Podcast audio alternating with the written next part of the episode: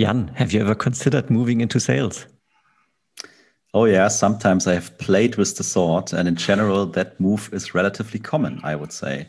In fact, we have uh, our episode number 28 where we discuss exactly that. But let me ask you a question, Tim. Can you imagine moving from sales into pre sales? Well, less quotas, less forecasting calls. I've never been in a pure sales role yet, but I can imagine the appeal. And uh, apparently, so could today's guest we have on the show because he did this uncommon move.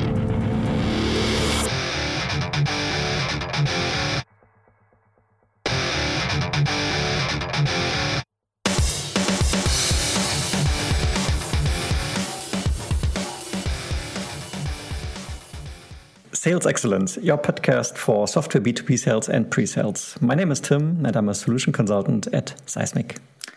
I'm Jan, a pre sales leader at SAP. Welcome to our newest episode. Yeah, now a little disclaimer, Jan, you just uh, advertised our episode number 28, but for all of our English listeners, I have to say it's a German one. So maybe we at some point in the future also find someone who moved from pre-sales to sales who is uh, English speaking, so we can record this one. But back to the topic at hand, today's guest. Well, I would say he's a veteran in the tech industry in the in the Bay Area, in fact, and has been working in sales since the early 90s. And after 14 years, he came to the epiphany that pre-sales is indeed the better job for him. So 2007, he decided to become a solution consultant at Xactly. Yes, he's a colleague of mine, and uh, has in fact now worked his way up to be a VP of solution consultant. Robert DeMarco, welcome to the show. Hey, thanks, guys. Great to be here. Welcome, Robert. Let's maybe open up with a classical question, Robert. And we have been talking yes. about this for, for length on end uh, already. Um, why does your heart beat for pre-sales? Oh, yes, absolutely. I've, I've seen the light. Um, there's there's a bunch of different reasons, but uh, I, I absolutely love the pre-sales role. And we, we've talked about it at length, Tim, why it's so great. But uh, really it's just I, I, think it's such a crucial role in uh, in sales. I, I, love that it's still kind of in the sales area in the sales cycle. You're still out there, you know, helping reps close deals. You get you get the rush of closing deals. You get the rush of you know commission based plans. Um, and you're talking to clients out there and you're on the front lines and and i think it just has the best and we'll talk a little bit more about it but i think it just has the best of both worlds there's a lot of pros and cons to it, but I just see a lot of pros. That's why I love it so much. Yeah, makes makes a lot of sense. But maybe we can actually wind back a little bit because I was stalking sure. you on, on LinkedIn a bit earlier, and I think you studied something with graphic communications or something like that, right? Yes. But obviously, you ended then up in sales. So how how did that come about? Yeah. What's funny is is I actually got my degree in uh, graphic communications, which is printing and publishing. Which, as you know, uh, in the 90s was actually a good idea at the time. and uh, I worked for a company out of college uh, called uh, R.R. Donnelley, which was the largest printer uh, in the world at the time. And we actually worked for documentation services, which was mainly for uh, hardware and software companies. So back then they used to print out documentation that was you know two to three inches thick. And mm-hmm. we'd print those books and they'd ship them in the in the computers and and uh, with software. We also did replication of uh, the floppy disks as well. So that's how old i am. I'm incredibly old. And, and so obviously when i was in sales and that kind of went away with the advent of uh, disks and then uh, the internet let's just say print was a dying dying breed. So I kind of moved into sales that way. But then as that kind of died out, I got into all different types of things. So supply chain management sales, I got into uh, consulting sales. I worked, um, you know, selling products, selling commodity products, selling programs, you know, marketing programs. So I sold a lot of different things. And that's kind of how I got into it. I started out as customer support for a year realized I didn't want to do that. I liked mm. talking to customers, but I saw where the money was kind of mm-hmm. at the time. So that kind of drew me to sales uh, and kind of going down that path. Fair enough. So you already hinted at it. Obviously, um, in, in many organizations, a sales position is quite well paid, right? Mm-hmm. Uh, but that sell, also comes if you're successful. If you're successful, as, long right. as, as, long as you're selling something, yeah, absolutely. And and I mean, I mean, you just talk about spoke about the the printing industry, and obviously that must have been quite a mm-hmm. tough environment as yeah. our world became more digital, as it is obviously That's now, right. even more moving into this direction. So maybe an open question in that regard. So, working in sales, what were your main challenges? Yeah, absolutely. And I think that's a good good example is as as the product and the solution changed, that was a rough thing for us, right? Because you had to change the way you sold. Before you when you were selling printed material, you sold a certain way. You know, it was very price driven. It was very, you know, there's some around it. But then as you started selling into programs and you had to sell other additional things to the solution, not just it wasn't just a pricing sell, it was a much more value sell. And so that's kind of where I got in, like supply chain management services was much more around services and the solution.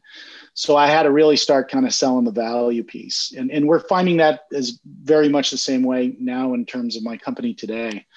Um, you know, the solution sale is just absolutely crucial and being able to do the value selling. And, and that's actually bled into the pre-sales role because, you know, I spent my whole career doing value selling and all those different programs that you guys know very, very well. And uh, so there's a lot of challenges in terms of uh, as the environment changes, markets change, product solutions change. You as a sales rep have to be able to change as well. I think the best sales reps out there are able to do that, and they can uh, they can change how they do it and be successful whatever they sell. Do you remember the year when you first got exposed to sort of solution slash value based type of selling? Yeah, you, you know, it was probably uh, it was probably about the third or fourth year that I was into it. We started selling larger supply chain deals. So not only were we selling the print, but we also actually started getting into hardware assembly and supply chain management. And so it was more of just it wasn't just like, hey, you print out 500 books, it's X cost, and here's your quote. Oh, gee, you know, make it cheaper, and then we just would go cheaper this was more of, hey, listen, here's why why you should be choosing us as your supply chain manager, right? We have facilities everywhere, we have all the quality, we have the auditability, we have all these different types of service and solutions. And so really you had to come with a complete solution and the whole value pitch became more and more important as opposed mm-hmm. to just you know printing commodity stuff so that was very early on and, and actually i was very young as a sales rep back then and so you know it took me years to you know figure out the best way of doing that. A lot of training programs you know I, i've been through so many i don't even know the names of the titles anymore. You know that's kind of where i get exposed in the, the value selling piece was it was fairly early on but it's taken years it took years to really kind of dial into it. Yeah. You're saying it was really a differentiator for you guys along the sales process. And question on that one or maybe it's more thought and and you can uh, comment on it I still feel it's sometimes really, really hard, especially for the sales team of the organization to stick to a value based selling approach for, for so many reasons, right? So you have uh, monthly pressure, quarterly pressure, all that forecast stuff. Your compensation plan is maybe not aligned to value based selling. Uh, it's just aligned to making the next uh, dollar or euro. How do you see see that? Because I truly believe if you can apply a value based selling approach, it will positively influence your business. Maybe not on the short term, but on the That's mid right. and long term. Yeah, yeah, and you're exactly right. I mean, we, we see that today, and we I've seen it as a rep as well. Is is the pressure right? The pressure is a short sales cycle, close something quickly, especially if you're behind on your number. And so I think sometimes people will will go for that quick sale and throw value selling out, out the door. And in fact, I talked to a lot of reps. I talked to a rep today actually. We talked about the the sales cycle and, and how important discovery is, right? Because right away they want to go straight to demo. Because if they go straight to demo, they think it's going to close quicker. And I'm actually telling them that's the opposite in my book. If we can do proper discovery, and we can figure out exactly what they're looking for, the demos that we provide are going to be more valuable, more focused. And I promise every single sales rep I talk to, it'll actually shorten the sales cycle because it will require less demos, less discussions, because it's going to be dialed into the value. And if you can pitch the value and you can sell the value, that's what's going to get them to buy. And that'll actually be quicker than if you just kind of go in there and start throwing pricing around. Mm. And that's what I learned as a sales rep, you know, after a while, that you just can't go in. You know, if you go in pitching price and throwing that out there, you're going to have a low you know conversion rate and you're probably going to have um, low deal sizes you know and so value was key. The more value you could sell, the better position you're in, and, and the bigger the deals, you know, more profitable the deals are. Let's let's maybe take another minute for that piece because I have a really really high interest, and I think it can be a game changer. So having all that experience from from your end, um, why is it still so hard uh, to bring that value based approach into, I say, organizations, right? Sure. Sure.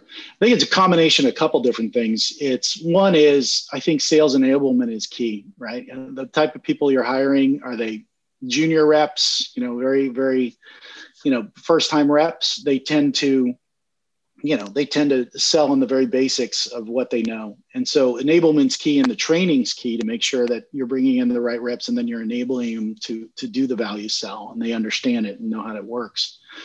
And then the other thing is, um, I think it's it's a pressure thing as well, right? You see reps who tend to fall back on um, price discussion because they are under pressure to sell something, and and you know that's the thing that you always fight. I know from a pre-sales sales standpoint, there's always that friction in the sales cycle to move as fast as you possibly can, and you know you have some reps who want to just cut corners because they they really need to close something or they think that's the only way they do it because their skill set maybe isn't is set up correctly in terms of being able to value sell. And so the, the good ones know it. I mean the good ones who who've seen the success uh, and even on the sc side as well you know the scs you know they're, they're really understanding why it's so valuable to be able to to understand you know how you're differentiated, how you can win more, how the deals are bigger when you actually sell the value as opposed to just, you know, push forward for the sell.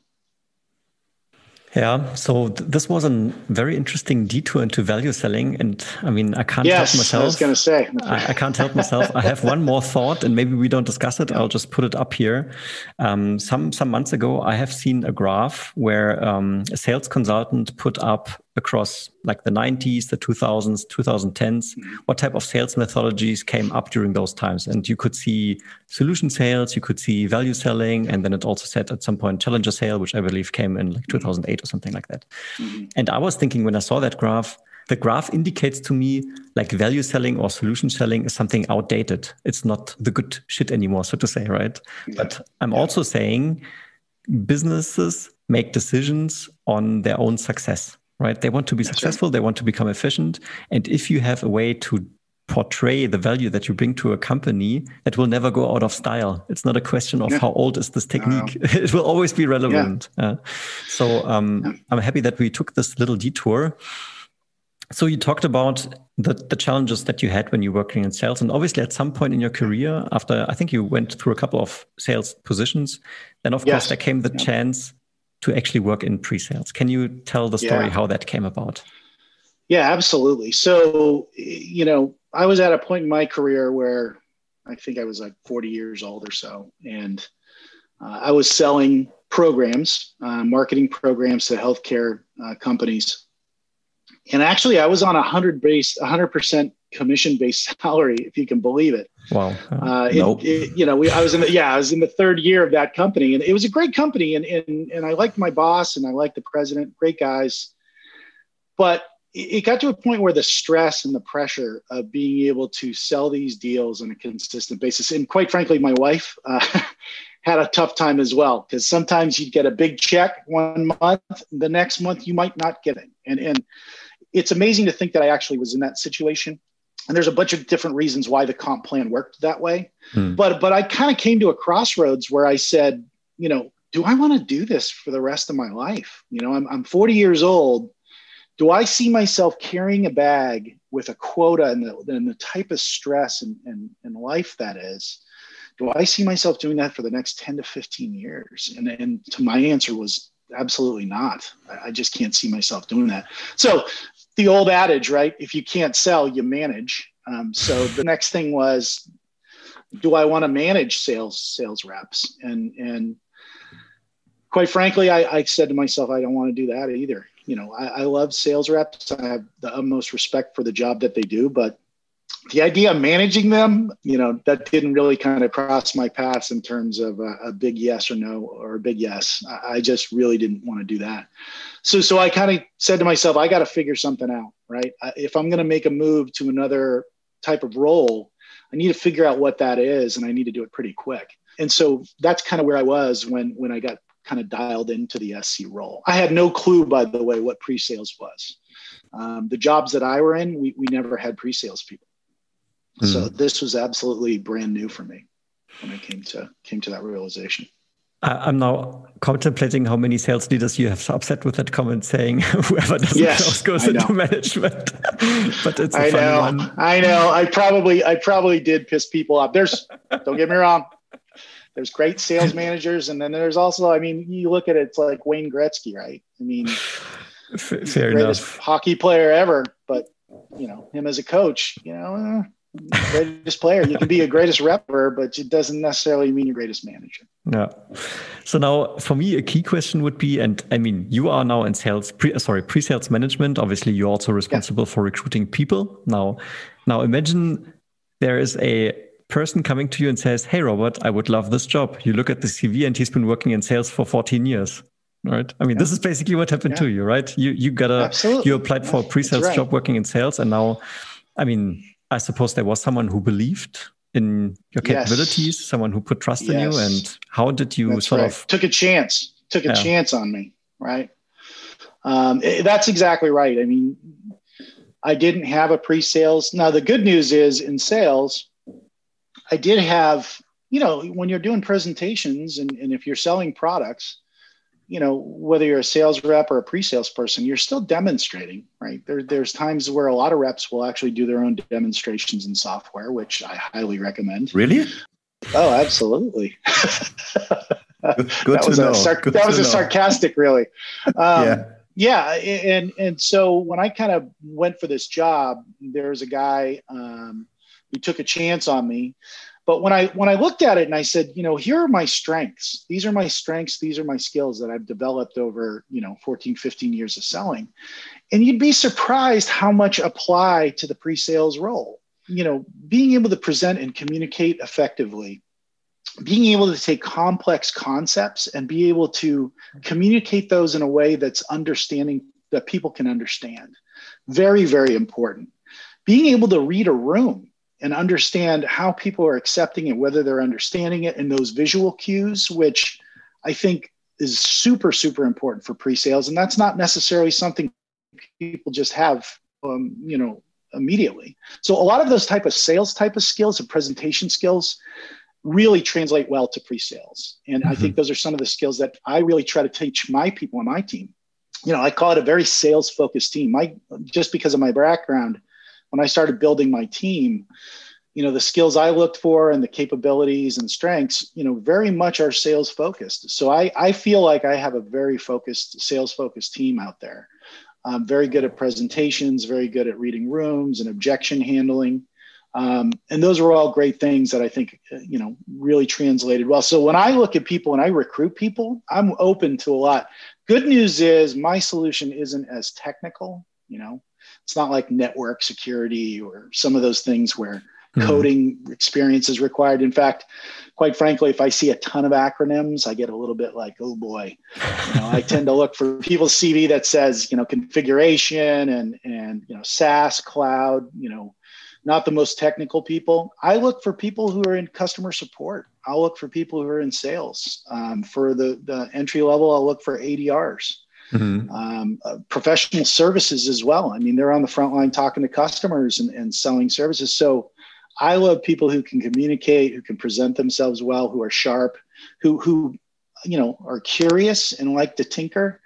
Um, and you can find a lot of those people outside of uh, outside in the sales sales atmosphere. So.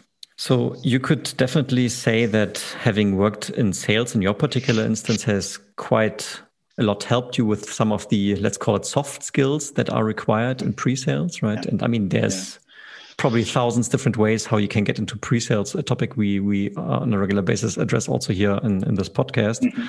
and um, i think the one example you just gave is quite a quite a prominent one which put we professional services and then towards pre-sales i've seen that a lot sure. Um, or if wow. you come from a yeah. very technical role maybe even product and then go to the front line. And there, of course, it's the opposite, right? You know the technology yeah. inside out, but you have none of the the soft skills. So that was the benefit you had. But now, obviously, the challenge that maybe you had right. was actually learning the technology. So how did That's that come exactly about? Right. Was it scary or was it easygoing or what? It, how did that? It was scary. So anyone who's out there contemplating moving from sales into um, the pre-sales sales engineering role, that's going to be the biggest challenge, and that's the scariest thing for me uh, was the scariest thing for me when I made that switch. Now, the mm-hmm. good news is the solution at Xactly wasn't highly technical, as I said. There, there's mm-hmm. definitely some complexities and being able to configure, and I had to learn, and I'm still, I was still learning for years um, to be a product expert. Um, the soft skills obviously helped me out. Quite frankly, what I couldn't necessarily build from a technical standpoint, I was able to sell around when I presented, utilizing my selling skills, right? So, you know, when, when you do a custom demo and you don't build everything, I would rely on my selling skills to kind of get it across to them and say, hey, this is the art of the possible and, and kind of sell it more than I actually would show it. And so I was able to do that to bridge the gap before I became kind of the product expert. And also, I have to give credit to the person who hired me. He was extremely um, supportive and such a great mentor. He understood where that gap was and he helped me out a lot in terms of the product expert and the product knowledge. Hmm. Funny enough, that could have almost maybe even unconsciously resulted in in the better way to do it, right? Because often if you're very technically focused, you tend to show many yes. things in a very short amount of time. You not knowing mm-hmm. all the nuts and bolts prevented you going that deep, which was maybe the, just right. the right level to talk to a new prospect who wouldn't even know what you're talking about when you have the first conversations. And you know what? That's that's really true, and I still preach this to this day. Right? It's like, do we really need to build that much in terms of like custom demos or POCs? You know, my first inclination is, why are we building this? Why are we building so much? You don't need to build this. This is the art of the possible. This is a concept.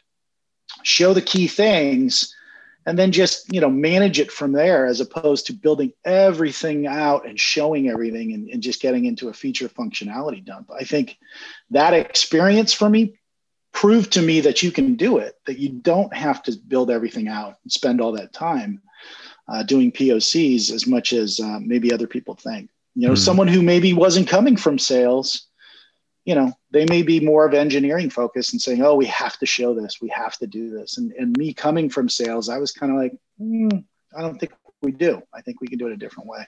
Yeah. So now, I mean, I guess when you did that move now from sales to pre-sales, obviously learning the technology was on your radar. It was quite clear you needed to learn that, and it took some time to actually do it. And I mm-hmm. guess as a pre-seller, you're always learning more about technology. It never really stops. Okay, you could leverage your sales skills that you that you learned previous 14 years.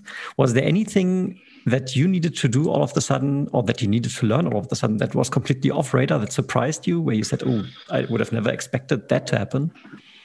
Um yeah, I mean, there's a couple different things. One is the opposite of what I just said. Coming from sales, I needed to learn when to shut up, right? I mean, there are times, there are times where, you know, with pre-sales, and I, I teach people coming from, quite frankly, professional services and, and some of the other areas, sometimes the best answer is just yes absolutely yes it can do this right? And so coming from a sales background i tended to kind of say yes and you can do this and you can do this and here's the other option. So i kind of had to learn to to be very concise in certain times and and you know that was kind of surprising to me because at first you know i'd go in to fill the gap and, and do my whole sales job but then i'd sit there and realize like I got to be careful with that, right? Because then you can totally lose credibility. You can confuse the prospect in terms of what you're showing. So that was surprising to me that not only did it help me my sales skills, but also I had to make sure that uh, you know I was smart about using those, using that type of uh, you know sales sales type of pitch. You, you don't want to come off as a salesperson because you're you're the person who's the expert and you have that mm-hmm. credibility and you don't want to lose that credibility. So that was kind of a little bit surprising in terms of uh, understanding that. Yeah, uh, very fair point. One question from my side, Robert. Can you share a little bit? Um, so to me, it sounds you reflect a lot, right? Yeah. You think about, hey, was that the right way? Is there another way? So was it you reflecting from the very beginning, or was it the mentor you mentioned helping you getting there? And and how important is is that from your perspective? Because we could also say, okay, that guy is coming with 14 years of, of business experience in sales, right? right. He should yeah. just pick up the job right away. So he should be right. kind of good enough to to do it. So how how important is kind of reflecting and also having yeah. leadership supporting these kind of discussions? Yeah, I think it's extremely important on both sides. So, one, self reflection. I think you have to kind of put your ego, you got to check your ego a little bit because as a salesperson, right, you're in the front line. I'd been doing it for a long time. And typically, I was the quarterback. I was the one saying, "Hey, this is what we have to do. This is," you know, they'd say, "How do we sell this, Robert? How do we how do we manage this?" And I would be the one to do that. And so you have to kind of put that aside a little bit because you're part of this team and you're not necessarily the frontline person, right? I had to sit there and say, I got to work with the reps, even though, quite frankly, I had more experience than a lot of the reps. I really did embrace the pre sales role and do it in a way where I would help the reps, but I wouldn't take over or I wouldn't sit there and say, You're doing it all wrong.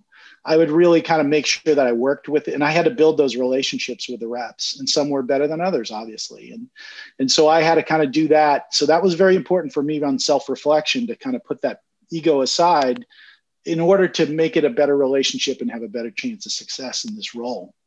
And then the second thing is from a mentor perspective, Jan, it was so crucial that his name's Gary, who was my mentor that he took the time and the patience to do it right because he understood that I was kind of working through certain things to understand and grasp what my role was. So he was very patient and very, um, you know, very good about giving feedback in terms of, hey, this is where you need to kind of maybe tweak this or do this. And, and he was very good about giving me that communication. And when I've started managing people and building out my team, I made sure I kind of took that role, which is, I want all my people, especially the managers, to be a very um, supportive, very team oriented. Everyone supports everybody. You know, there's no stupid questions and, and, just overall, you know, they just need to support each other. And, and so that's key. I've taken that from my experience. Yeah. Cool. So now then you obviously got the position within pre-sales and there were quite a few challenges also with that. Mm-hmm. Was there a point in time? Because I mean, you came from sales and said, okay, I don't want to do this anymore. And now you found yourself yeah. in pre sales. Was there a point in time or like a moment where you said, okay, I'm actually at home now? This is the job for me, Robert?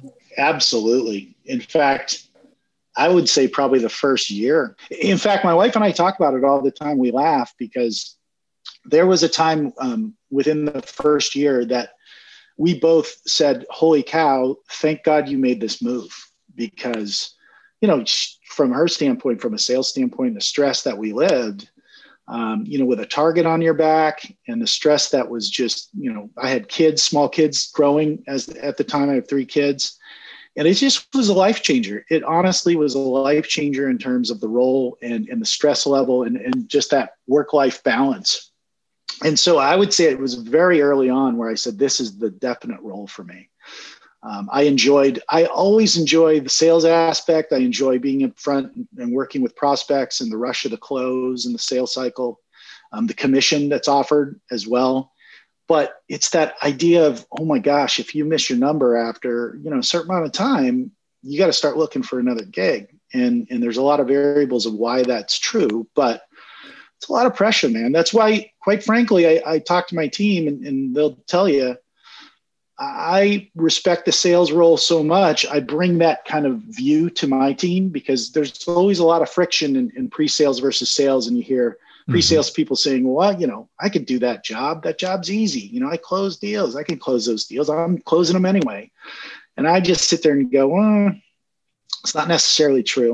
right? I mean, there's a lot of risk in that sales job, and they go through a lot of stuff to get to the point of the close.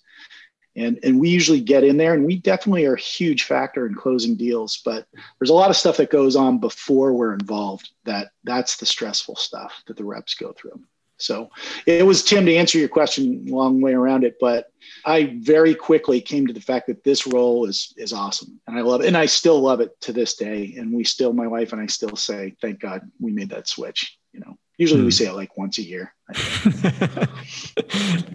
Annual celebration. Yes, in our All celebration. Right. Well, the last section we wanted to now dig into was um, your yeah. move into pre-sales leadership, and um, I think yeah. you already gave us a few pointers in uh, in this regard. The most pressing question I would have in this regard: You've seen the sales side, you've seen obviously the mm-hmm. individual contributor pre-sales side. Mm-hmm. How do you maintain a close relationship between sales and pre-sales um, keyword yeah. breaking down silos so to say because i yes. feel in many sales organizations that is one of the biggest challenge that it's like not an us but it's uh, us and them type of thing yeah absolutely so i think that's kind of a good perspective or a, a nice perspective i brought to the table like i mentioned before right i'm able to kind of explain to the pre-sales people you know what the reps have to go through so they can empathize with what they're doing and what their role is but I also can talk to reps as well to a certain degree and say, hey, listen, I've been in your shoes. Here's what you need to do in order for you guys to sell and, and do and be successful. Like I know what you need to do. But here's how you have to work with your pre-sales person. Here's why, you know, your pre-sales person and you as a partnership are, is pretty much going to put money in your pocket if you do it correctly. Right. So there's a level of respect that has to go both ways in, in each role and I think being in that role prior to the SC role, I think I can bridge that gap to make sure that the people understand, you know, and, and respect each other's role. And so they work better that way. So I think that's extremely important to be able to do that. And, and I think from a leadership perspective, um, if you're consistent with that, I think you just build a culture within your team, especially on the pre-sale side.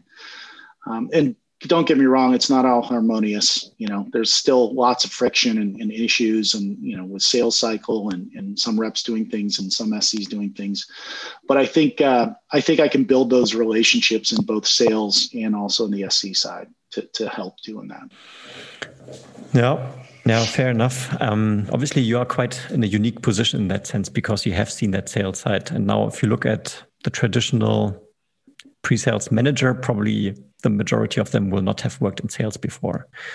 Do you have like a piece of key advice where you would say, hey, dear pre sales leadership, if you yeah. just consider this, it will make your organization a bit more successful?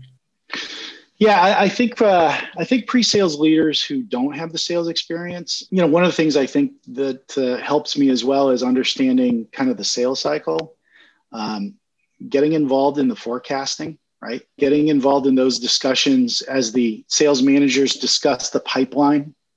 What can we do to help the pipeline, grow the pipeline? What can we do to help close deals, right? And be a solution, be, be a, a way of quickening deals as much as possible and just being open and supportive of closing and, and driving new revenue. I think being part of those conversations um, is important. And if you're not, as a pre sales leader, really involved in those types of conversations strategy level conversations um, pipeline level forecast what are some of the things that my team can do to to help the reps drive more revenue?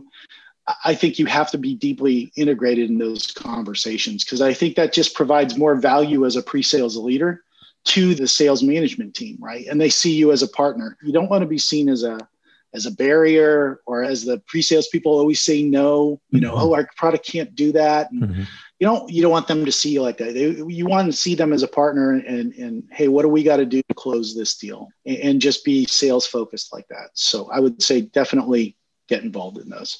Mm-hmm. And I think also from a sales side, my experience, you know, I used to. I was the guy in the hot seat, right? It's like, let's walk through your pipeline. Let's walk through your deals. Where are you? you know, I know how that is. And, and so what I try to do is try to bring the pre-sales team to the table to, to, to be a solution provider. Yeah, fair enough. Well, I have one extra bonus question, so to say. And zooming into one area that you just mentioned, you mentioned pipeline and pipeline growth mm-hmm. and pipeline management. Do you see that pre-sales can play an active part in pipeline generation? And what input could that be? No, absolutely. I think um, you know there's there's a bunch of different activities that uh, you know marketing and sales is going to put on, and I think the pre-sales team can help in terms of um, support uh, for those type of activities, whether that be um, webinars, um, whether that be you know support of activities maybe early in the sales cycle as kind of an exception than the rule, right? I mean, especially with COVID recently and the, and the situation with that, sales cycles have slowed down or actually um, gone away in some cases. So you know, I've instructed my SCs to, to bridge that gap, right? Be available in early stage sales cycles, right? Be, be that trusted advisor right out of the chute where maybe they wouldn't have gotten involved, but because the activity levels may have been a little bit slower, you know, from a pipeline generation, let's, let's get involved in those conversations early. Let's help the sales reps hook people in those discussions and then provide content, expertise, kind of be a little bit more consultative than we had probably in the past, right? Uh, you want to be that consultative person to get those conversations going and get that uh, pipeline maybe built a little bit faster in terms of interest. So we can do things there. We can do things like videos, um, you know, proactive videos, mm-hmm. proactive, um, you know, things like that, material content to help uh, help the reps out. Yep, yeah, fair, fair enough. To add to that, Mr. Brumme, uh-huh talk to customer success, right? Yeah. Could be also something pre-sales could do to create new potential. Um, That's right.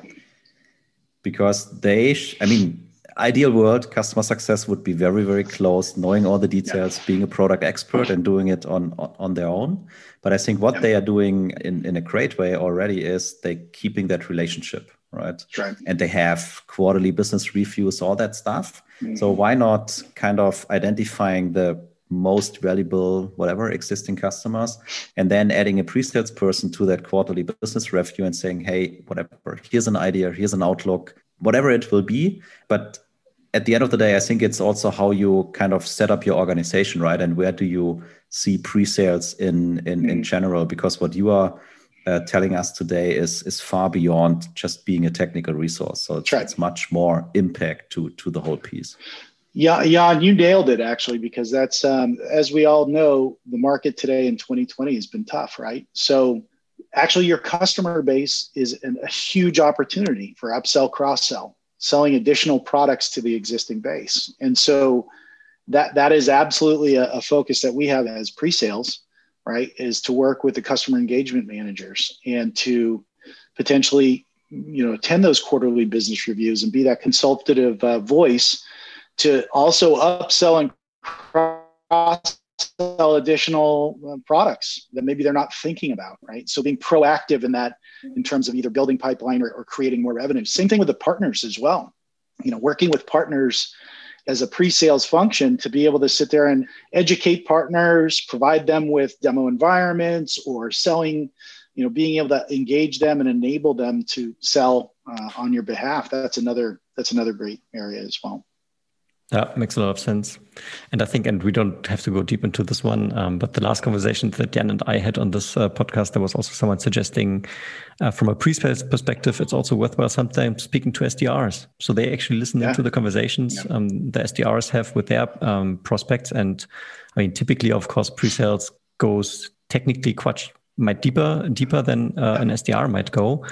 Um, but that doesn't mean that he still can provide valuable input to the SDRs to yeah, polish their pitch or polish the, the messaging or maybe give another idea of what they can say to be relevant, right? To actually yeah. build that pipeline. And circling back to why I love pre-sales, you asked this earlier.